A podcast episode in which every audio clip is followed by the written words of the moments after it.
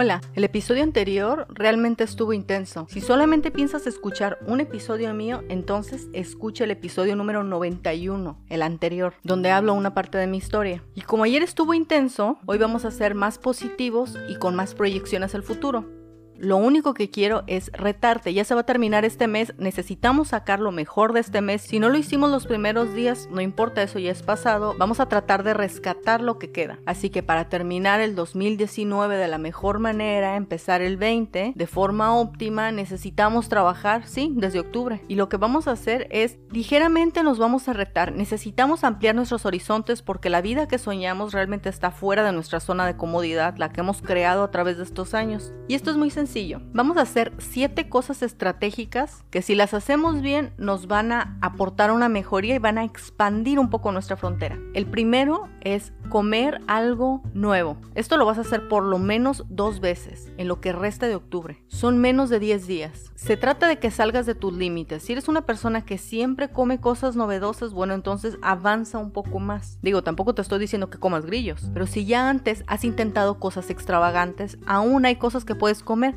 Por ejemplo, mi hermana siempre le apetece estar cocinando, ahí te va, ¿eh? Huevo con zanahoria. Esa cosa me da asco, ni siquiera se llevan, pero lo voy a intentar. Necesito expandir mis horizontes en el paladar y voy a comenzar comiendo esa cosa. Te recuerdo, esto por lo menos lo tienes que hacer dos veces antes del 31 de octubre. Los siguientes, necesitas salir a una feria, al cine, a comer con alguien. Necesitas salir para esparcirte, para divertirte, para tomar aire. Y como todas las cosas importantes se generan primero con una idea y las ideas radican en la mente, vamos a nutrir la mente de algo que valga la pena. Si quieres leer un libro completo, bueno, te recuerdo que nada más tienes cerca de nueve días. Puedes también escuchar el libro, puedes entrar a Audible o puedes buscar en YouTube algún libro que te llame la atención, novela, superación personal, lo que quieras. Si no tienes tanto tiempo, entonces, ¿qué tal buscarlos ya sabes, estas pequeñas charlas súper interesantes. Bueno, pues esas. Eso también te va a aportar mucho conocimiento. Lo que necesitamos es meterle otro tipo de información a la mente. Créeme que todas estas cosas aportan mucha confianza. El siguiente no me cuesta tanto trabajo. ¿Qué tal? Vamos a escuchar una pieza de música clásica hasta que la entiendas o la puedas sentir. Sí, esto está un poco complicado. A veces la música clásica es muy difícil de digerir, pero por algo ha sobrevivido. Y no se trata de que pongas a Vivaldi y sus cuatro estaciones. Busca algo diferente. Realmente a nadie le estás rindiendo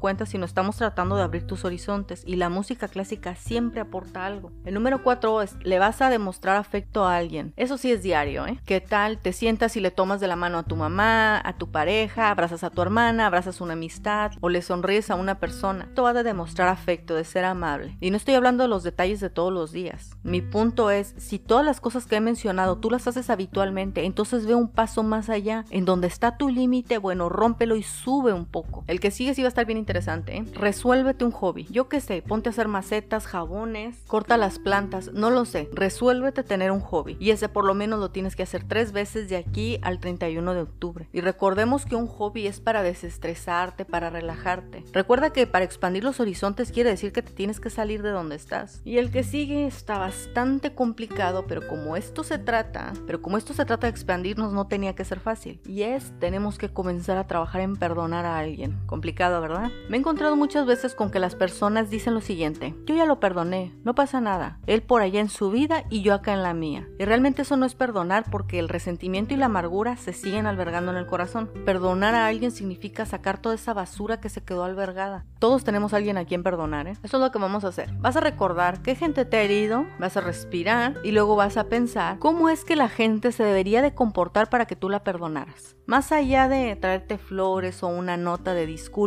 sino qué comportamientos aquella persona debería de cambiar para que tú realmente lograras perdonarla. Y después analiza si eso es realista o no. Por ejemplo, mira, yo tenía una pareja en la que yo sentí que el tipo me salía debiendo. Entonces eso me dejaba como con un poco de amargura, de molestia, de incomodidad. Entonces yo pensaba, ok, para perdonar a esta persona yo siento que él debería decirme como, ¿sabes qué? Yo me quedé muy por debajo. Tú sí lo diste todo, tú sí siempre fuiste amable, tú sí siempre fuiste paciente. Y luego me di cuenta que neta me estaba volando la barda, porque perfecta no fue. Entonces así me di cuenta que yo no era precisamente realista, sino que la situación yo ya la había modificado. De tanto estar pensando en eso, ya había cambiado la versión de lo que realmente sucedió. Y por último, recuerdo una vez que tú hayas herido a alguien y que ni siquiera pediste disculpa. Esa persona te perdonó. Me doy cuenta que a veces no queremos un perdón realmente, sino buscamos un escarmiento. Y para tener una vida que nos guste, realmente lo primero que tenemos que hacer es ser realistas. Tenemos 10 días para cumplir estos 7 retos. Te recuerdo, debes comer dos cosas que sean completamente nuevas para ti. Debes de salir y superar tu zona de confort. Vamos a alimentar la mente un audiolibro con las charlas de TED, con Audible, con YouTube. Lo quieres leer físicamente, está muy bien. Vas a escuchar una música clásica, aunque sea muy cortita, no importa, hasta que la entiendas o la puedas sentir. Vas a demostrar afecto una vez al día mínimamente. No nada más lo necesitan las otras personas, también lo necesitas tú. Vas a buscar tener un hobby, algo que te guste y te relaje, no tienes que ser la mega maestra en eso,